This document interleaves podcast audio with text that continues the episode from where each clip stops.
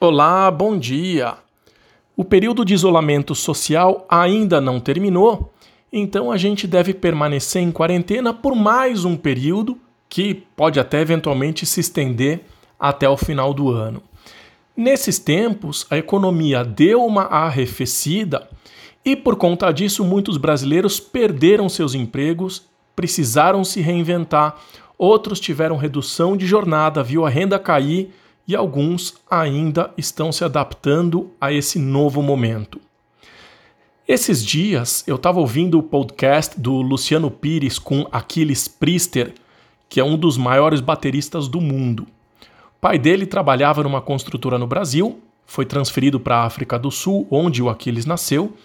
Lá ganhou muito dinheiro. Em 1977, voltou para o Brasil para trabalhar na usina de Itaipu, em Foz do Iguaçu ficou encantado com os cassinos próximos, especialmente na Argentina e no Paraguai, e aí perdeu tudo.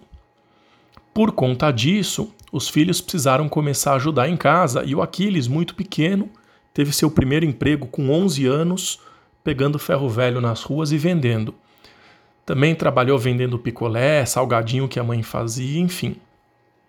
Em 1985, viu o João Baroni, baterista do Paralamas do Sucesso, tocando no Rock in Rio e sentiu uma emoção diferente, montou uma bateria de lata e começou lá a fazer barulho. Com 15 anos, ele montou um grupo de amigos da escola e nessas oportunidades que as escolas abrem, eles imitaram o grupo Ultraje a Rigor. Ficou tão bacana, tão legal, que começaram a ser chamados para fazer festinhas dos amigos e inclusive em outras escolas. Quando teve um festival em Foz do Iguaçu, eles participaram e ficaram em segundo lugar. Uma banda viu ele tocar e chamou para fazer umas apresentações. Só que aí a banda seguiu fazendo turnê em outros estados e o Aquiles, com 16 anos, ficou em Foz porque a mãe também não deixou ele seguir com a banda. Né? Era muito pequeno. Quando a irmã dele foi morar com o namorado em Porto Alegre, veio a ideia da família de sair de Foz do Iguaçu e ir lá para o Rio Grande do Sul. Ele foi trabalhar como supridor de supermercado e passou a tocar em várias bandas locais. De 92 a 94, estava trabalhando de office boy e nas horas livres ele praticava bateria. Numa oportunidade, foi chamado para uma entrevista numa multinacional americana com mais de 5 mil funcionários fez ali o teste de aptidão para saber onde ele seria melhor encaixado. E esse teste veio com um bilhete da psicóloga dizendo: Não sei onde é que vocês vão encaixar esse cara, mas vocês têm que contratar ele. Então ele acabou indo para uma área de solução de problemas em equipe e o objetivo era trazer ideias para melhorar o processo de fabricação. Preciso nem dizer que foi um grande sucesso, suas ideias foram muito elogiadas pelo board executivo e em 99, já casado com uma filha de um ano, foi convidado para trabalhar lá na planta de São Paulo. Nesse período, ele aproveitava para passar na galeria do rock e divulgar o trabalho que ele fazia como baterista.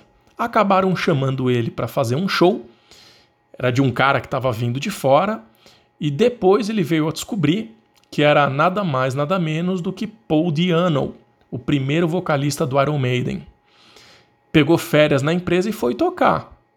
Depois disso, conheceu o pessoal do Angra e com um apartamento para pagar em Porto Alegre, morando em São Paulo com esposa, filha, largou o emprego que pagava as suas contas e seguiu seu instinto, seguiu seu sonho. Enquanto estava com turnê, estava indo tudo bem. Só que chegou os meses de janeiro, fevereiro, março, começou a não ter show e aí a coisa então começou a apertar. Foi aí que deu um estalo, ele percebeu então que precisava fazer alguma outra coisa. E aí começou a fazer workshops.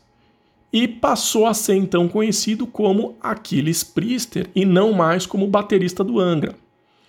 A renda começou a ficar maior do que aquela que ele tinha como baterista, começou a ficar famoso e chegou no momento em que né, começou a bater um conflito de agenda e ele então decidiu deixar a banda. Participou de uma banda, né, de, um, de, um, de uma audição para uma banda famosa chamada Dream Theater, ficou entre os sete maiores bateristas do mundo, mas acabou não sendo selecionado. Depois disso, foi convidado para tocar com grandes nomes da música mundial. Uh, ele tem um instrumento musical com a sua assinatura. Enfim, o cara é um grande sucesso. Parafraseando Aquiles, a vida é feita de sims e nãos. A gente tem que fazer a escolha certa.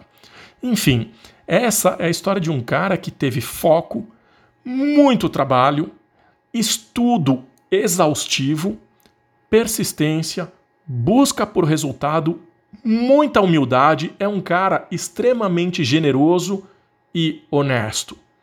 A gente não pode se abalar nesses momentos de pandemia. Muitos desses momentos servem para nos fortalecer, assim como aconteceu diversas vezes com Aquiles. Então, trouxe essa história hoje para a gente poder refletir. É o pai que tinha muito dinheiro e perdeu tudo, com 11 anos começou a trabalhar vendendo ferro velho, vendeu picolé, depois vendeu os doces da mãe, uh, trabalhou como office boy, trabalhou em supermercado, sabe, seguiu com seu sonho, foi trabalhar numa grande empresa. Quando tudo estava indo muito bem, ele aceitou o desafio de sair da empresa e, sabe, seguir o, o seu sonho. E assim foi crescendo e se desenvolvendo. Então, há males que vêm para o bem. Esse momento de pandemia é um momento muito difícil para muita gente, mas a gente não pode, uh, a gente não pode simplesmente esmorecer. Muito pelo contrário, a gente tem que ter muita força e seguir em frente. Tá bom? Desejo uma ótima semana e até o próximo quadro.